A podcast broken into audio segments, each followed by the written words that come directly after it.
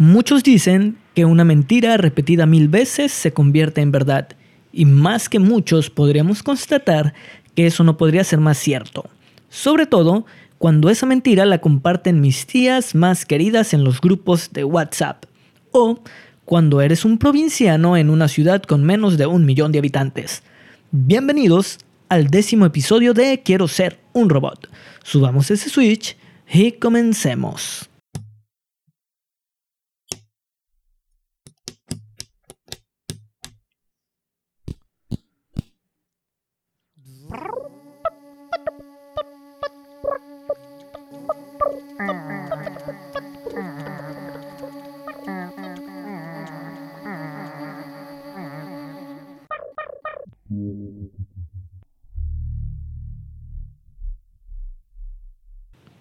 Mazatlán, Sinaloa, un pequeño puerto en el Pacífico mexicano, que no es la capital del estado, pero bien podría ser la ciudad más importante, claro, con un menor presupuesto en comparación a Culiacán.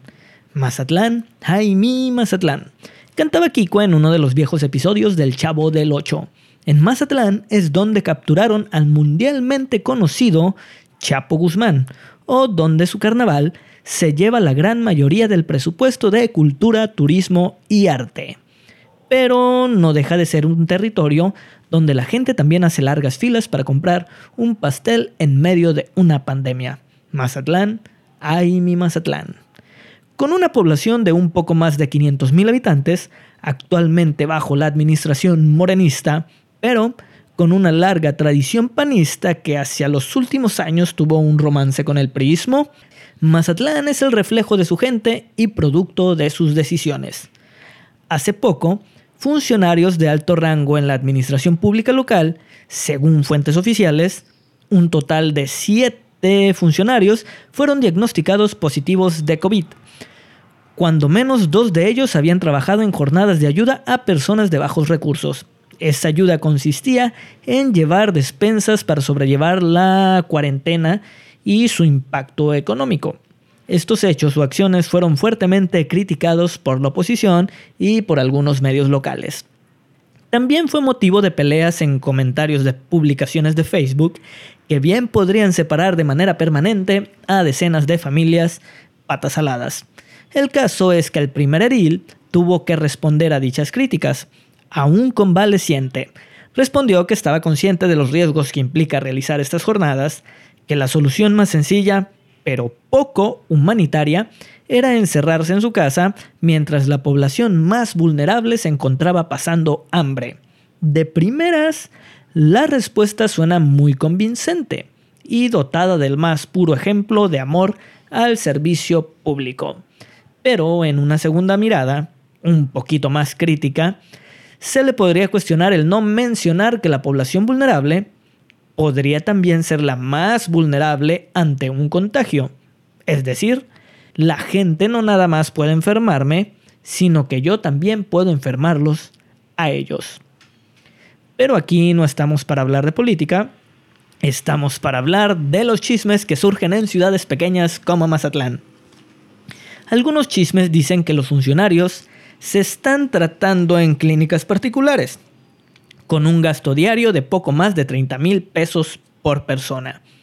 Dichos que no se encuentran debidamente respaldados, así que deberían tomarse como lo que son, meros chismes, dimes y diremes.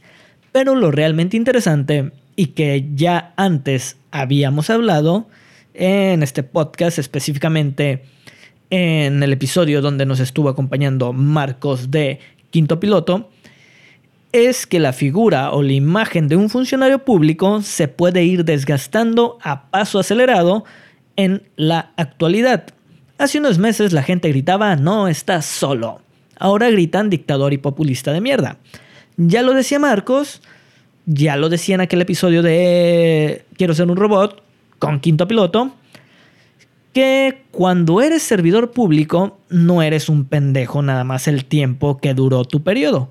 Eres un pendejo que, que, gobernó por tres años, pero que seguirá siendo señalado como un pendejo, como una rata o como un vil traidor por el resto de su vida.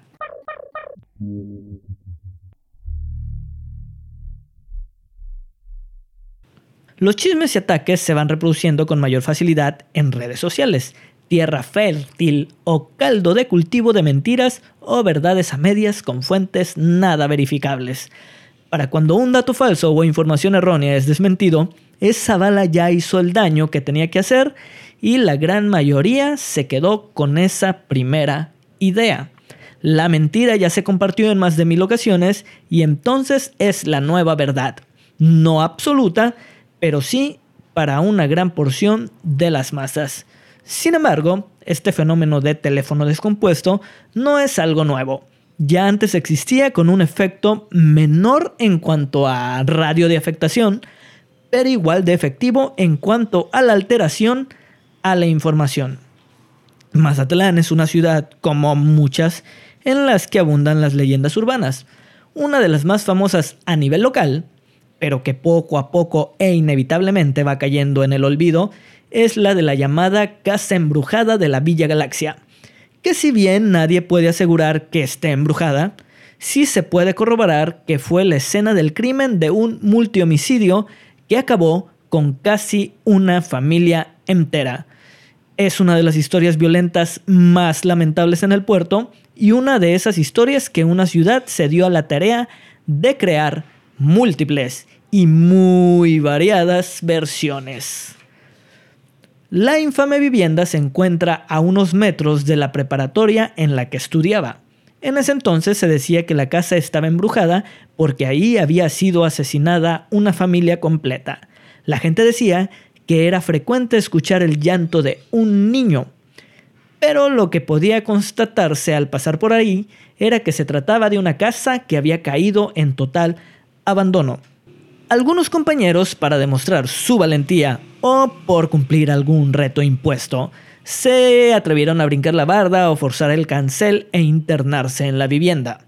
Un inmueble en el que abundaban la basura, los olores fétidos, algunos condones usados y muchas ratas y demás alimañas. Algunos dicen que corría el año 1985, pero los más afirman que fue un 11 de marzo de 1986. Revisando el calendario di con que era un día martes, mientras algunos testigos, entre comillas, jurarían que se trató de un sábado. Y desde ahorita les advierto que si hay algo que caracteriza esta historia, así como este tipo de eventos en la ciudad, es que de un mismo hecho pueden salir mínimo unas cinco versiones. Por ejemplo, los posibles motivos del múltiple asesinato, según los locales, son tres. 1. Un ajuste de cuentas resultado del narcotráfico. 2. Pleitos por una herencia o un terreno, lo cual haría responsable a familiares consanguíneos de una de las víctimas. Y 3. La repentina locura de un padre.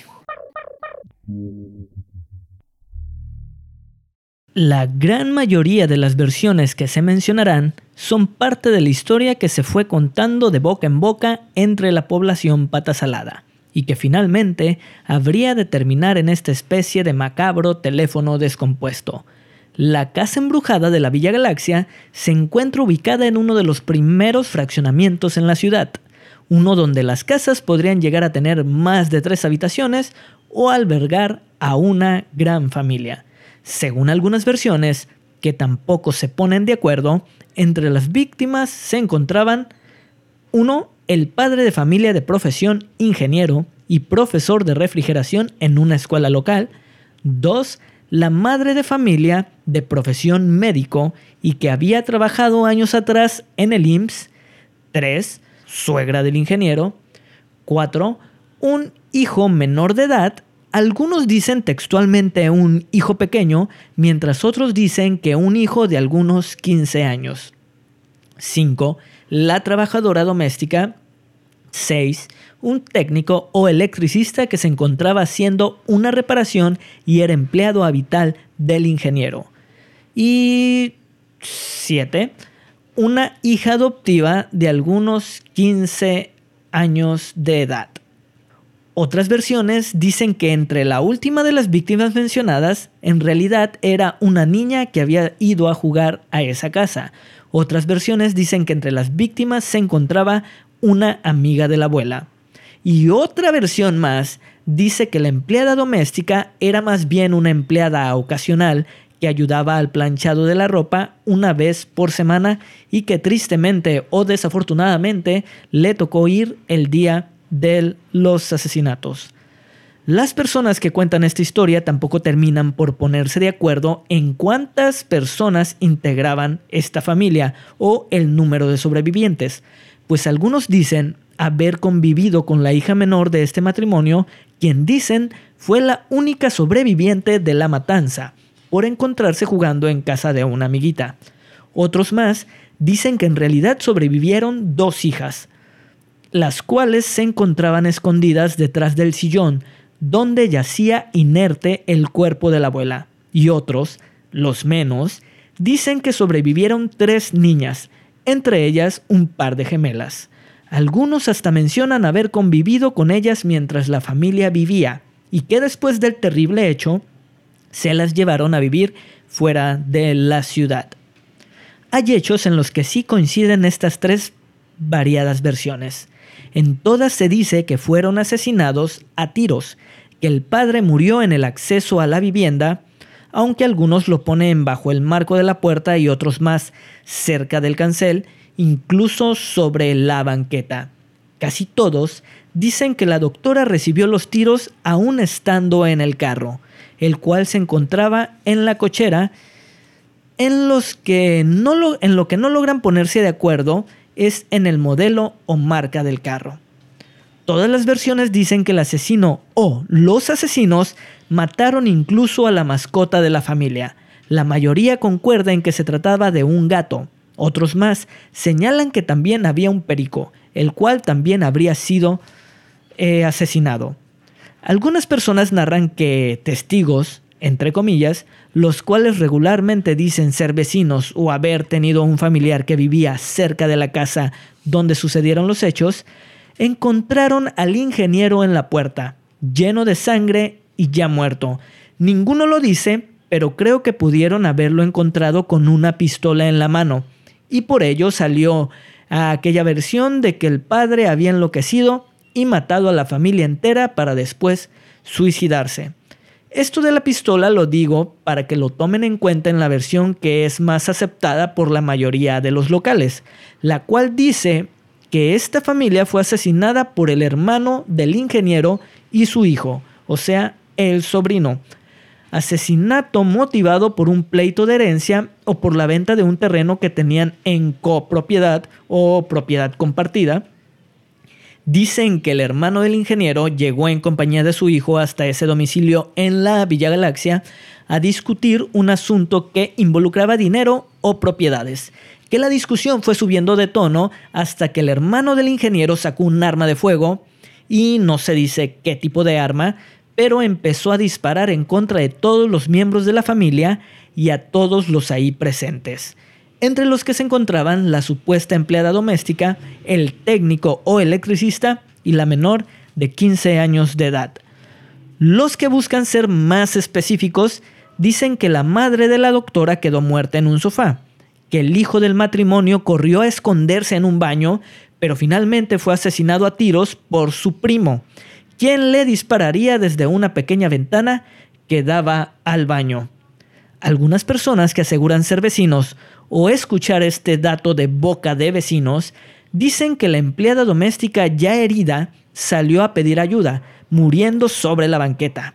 Otros dicen que el ingeniero, ya herido, haciendo uso de una pistola, la cual no se menciona de dónde sacó o a quién arrebató, disparó en contra de los agresores, hiriendo al que sería su sobrino.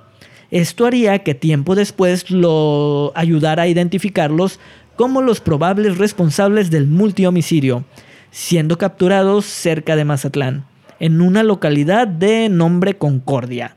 Otros dicen que en Concordia solo arrestaron al sobrino y que el hermano del ingeniero fue arrestado en Veracruz. Muchos de los testimonios los encontré entre los comentarios de un blog que narra algunas leyendas locales. Entre los comentarios se puede encontrar todo tipo de versiones o teorías. Uno de los comentarios que llamó mucho mi atención es aquel que dice que los probables responsables el hermano del ingeniero y el sobrino sí fueron señalados como culpables por un juzgado penal, pero que en 1992 o en el 93 fueron liberados al haber sido encontrados inocentes. Esto según un expediente del segundo juzgado de lo penal de la ciudad de Mazatlán, Sinaloa.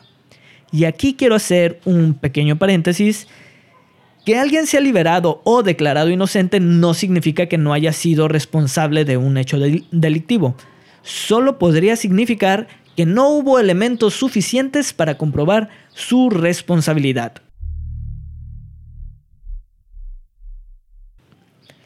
Entre los comentarios, varios coinciden es que, en que estas dos personas ya se encuentran libres desde hace años. Algunos los sitúan libres desde hace 10 años aproximadamente.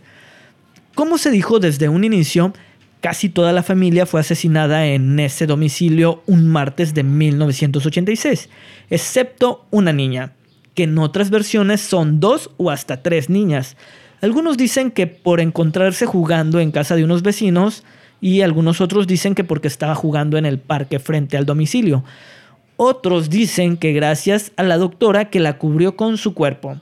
Si bien la gente no, consigue ponerse de acuerdo en el número de sobrevivientes, sí coinciden en que al menos un miembro de la familia sobrevivió a tan fatídico evento.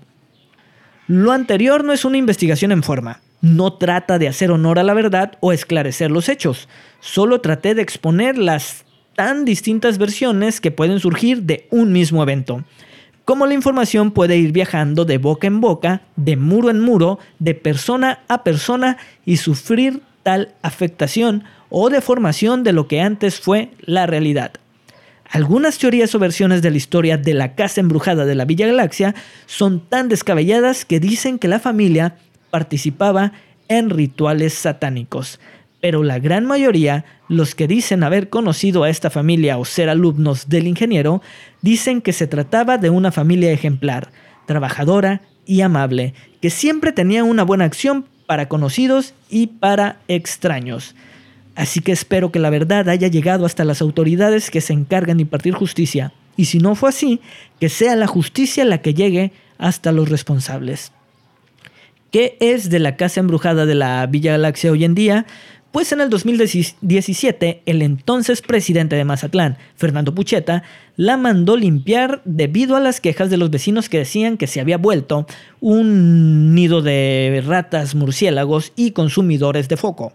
Muy pocos fueron los que se quejaron de la presencia de fantasmas, pero aun que fueran pocos, los hubo.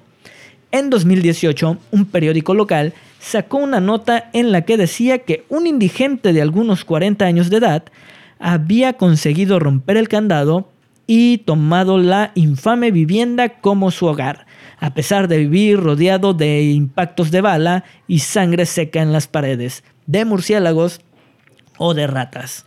Sé que esto no es ni de cerca la investigación que haría el buen José Antonio Badía de leyendas legendarias, pero fue un ejemplo de lo que se cuenta de una casa ubicada en uno de los primeros fraccionamientos de la ciudad sobre una muy lamentable historia sobre una familia mazatleca.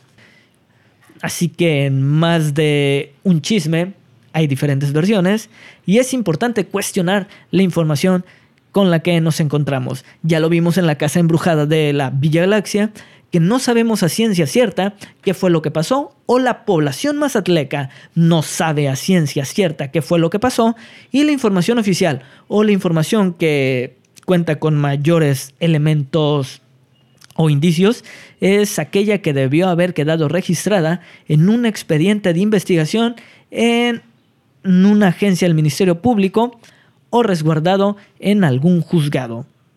Así que, habiendo dicho eso, Gracias por haber escuchado este cortito episodio de Quiero ser un robot. Bajemos ese switch y nos vemos en la próxima.